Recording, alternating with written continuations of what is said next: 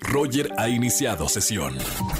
Estás escuchando el podcast de Roger González en Exa FM.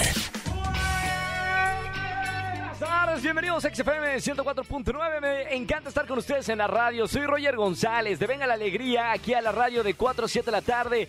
Poniéndole las mejores canciones de la radio, créanme, quédense con nosotros aquí en la Estación Naranja. Jueves de Trágame Tierra. Así que si tienes tu peor oso, algo que hayas cometido, que hayas dicho Trágame Tierra, márcame para contarme en la radio al 5166-3849 o 5166-3850 por boletos a los mejores conciertos.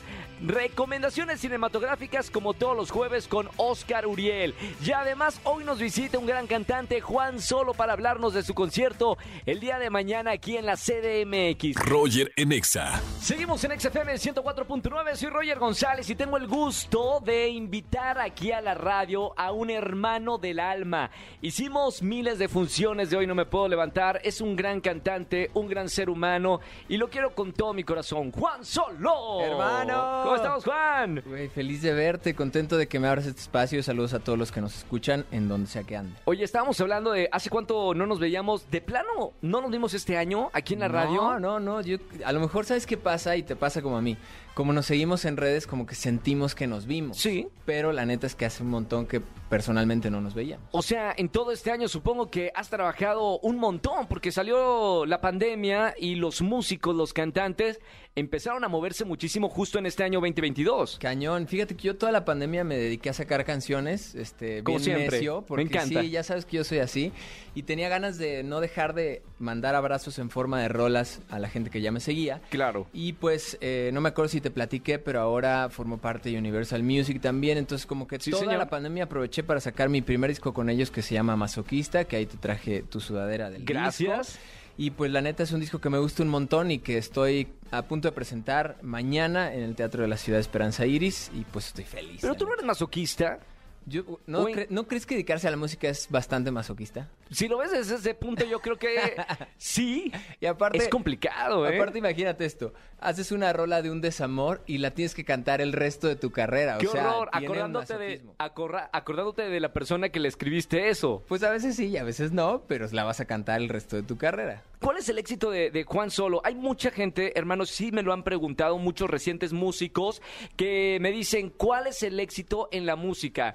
Porque ya no es solamente estar con una discográfica. Durante muchos Claro. años tú estuviste fuera de una discográfica, hiciste Sí. tu fandom y estuviste triunfando en la música antes de tener una discográfica. Claro, pues yo creo que hoy hay muchos éxitos, ¿no?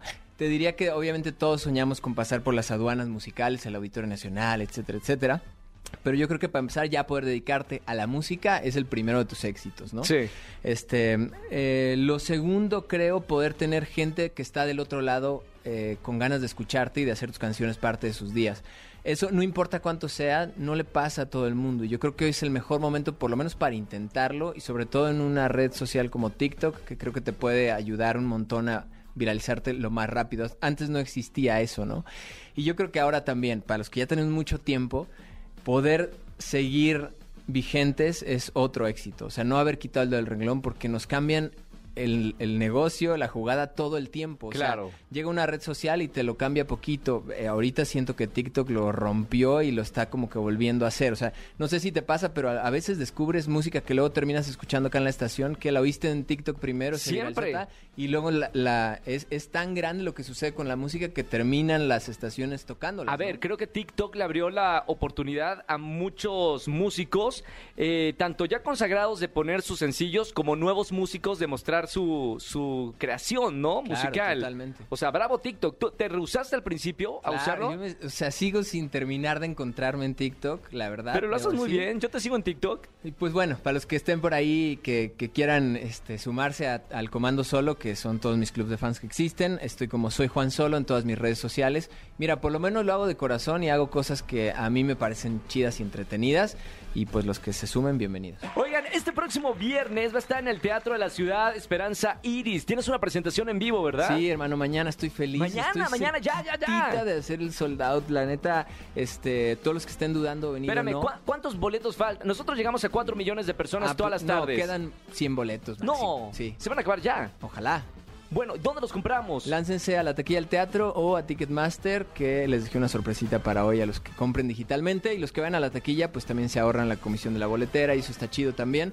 Les juro y les digo a todo el mundo que me está entrevistando ahorita, voy a hacer el mejor concierto que se haya visto de Juan Solo en Ciudad de México. Mamita, hay sorpresa. Bueno, to- Todo, todos tus todo, conciertos todo. son irreales, Juan. Pero este, este particularmente, viene Alex Intec de invitado, o sea, va a haber momentos muy, muy, muy, muy lindos y pues no se va a repetir. Eso, es- eso es lo Mañana. hermoso de los conciertos, que no vuelven a suceder. Claro, mañana vayan al Teatro de la Ciudad Esperanza Iris. Últimos boletos para el Sold Out. Sí, tienen, señor. tener- que tienen que tener la, la oportunidad de, de escuchar a Juan Solo en persona. Roger en Exa.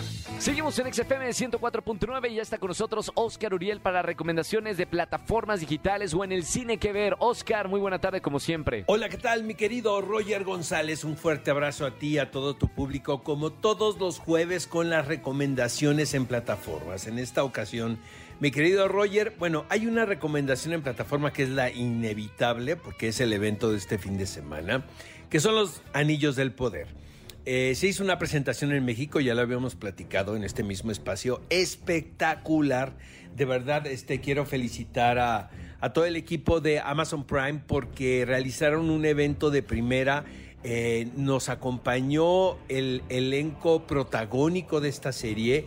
Eh, tuve la oportunidad de entrevistar a Juan Antonio Bayona, quien es el director de los primeros capítulos y, y quien forma parte del equipo de showrunners de este serial.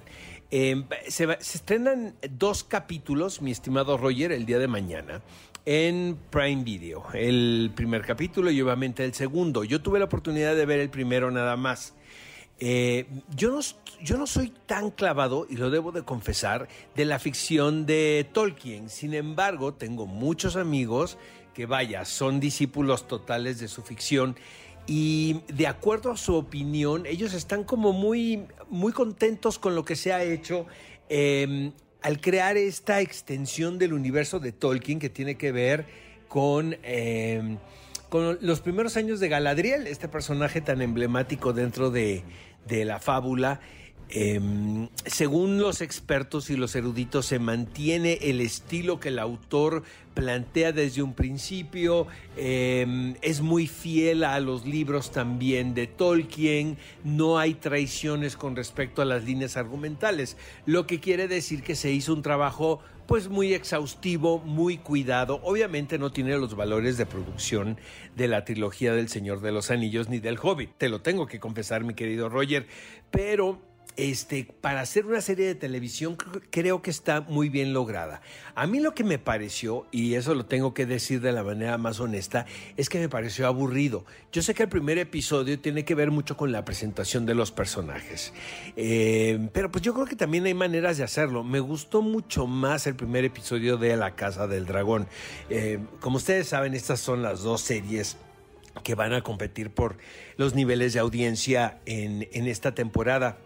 Yo la verdad me quedo más con, con la serie de los dragones, de la precuela de Juego de Tronos, que con esta serie que sin duda alguna pues va a ser uno de los programas y de los seriales más exitosos de la plataforma. Entonces yo lo pongo sobre la mesa, mi estimado Roger. Yo creo que el público tiene la última palabra. Ahora, es muy difícil saber qué tan bien logrado o mal logrado va a estar con dos episodios. Hay dos episodios de cada una de las series. Yo creo que tenemos que ver el desarrollo de, de las mismas. Yo obviamente pues voy a estar eh, revisando todo esto para estarles platicando cada jueves cómo va el asunto de eh, cómo transcurren eh, las anécdotas de estas dos magnas producciones. Lo que sí quiero recomendar, pero de verdad, y tuve la oportunidad de ver este documental en la pasada edición del Festival de Sundance, en enero, imagínate. De hecho, fue la película que abrió el festival. Eh, originalmente tiene el título de The Princess, la princesa. Aquí en México le pusieron Lady D. Eh, y se va a ver esto en Cinemex nada más, mi querido Roger, en las salas cinematográficas de Cinemex. Podemos pensar que ya hemos visto todo alrededor de esta figura. Está la película de Pablo Larraín con Kristen Stewart, está lo que hemos visto en La Corona, que bueno, vienen en las próximas temporadas muy cargadas con la anécdota de Lady Diana. Pero lo que tiene este fabuloso documental es que prácticamente está armado con pietaje que vimos eh, que en, en, televisión. Realmente eh, no es la construcción del personaje a través de testimonios de, de personas que estuvieron alrededor de la princesa Diana, sino todo prácticamente es la visión que se tuvo de este personaje a través de los medios de comunicación. A partir de este pietaje que, que se tiene, se construye la historia de Lady Diana, lo cual es prácticamente fabuloso, Roger, porque nadie te está diciendo cómo es, sino tú estás siendo testigo de la conducta de esta protagonista y de los personajes que la rodeaban.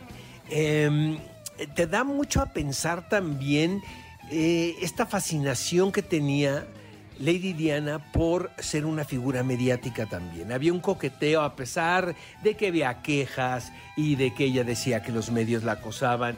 Bueno, el, infortunio tremendo, ¿no? De que eh, gran parte de la causa de su muerte fue una persecución de, de un paparazzi.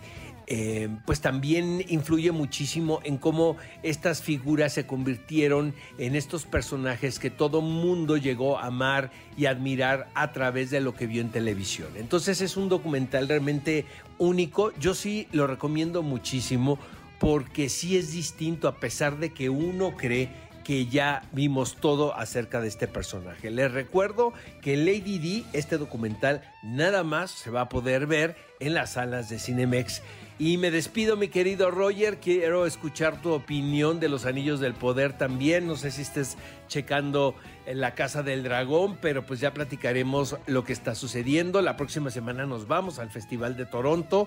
Vamos a estar transmitiendo desde allá. El próximo jueves me conecto desde Toronto, mi querido Roger.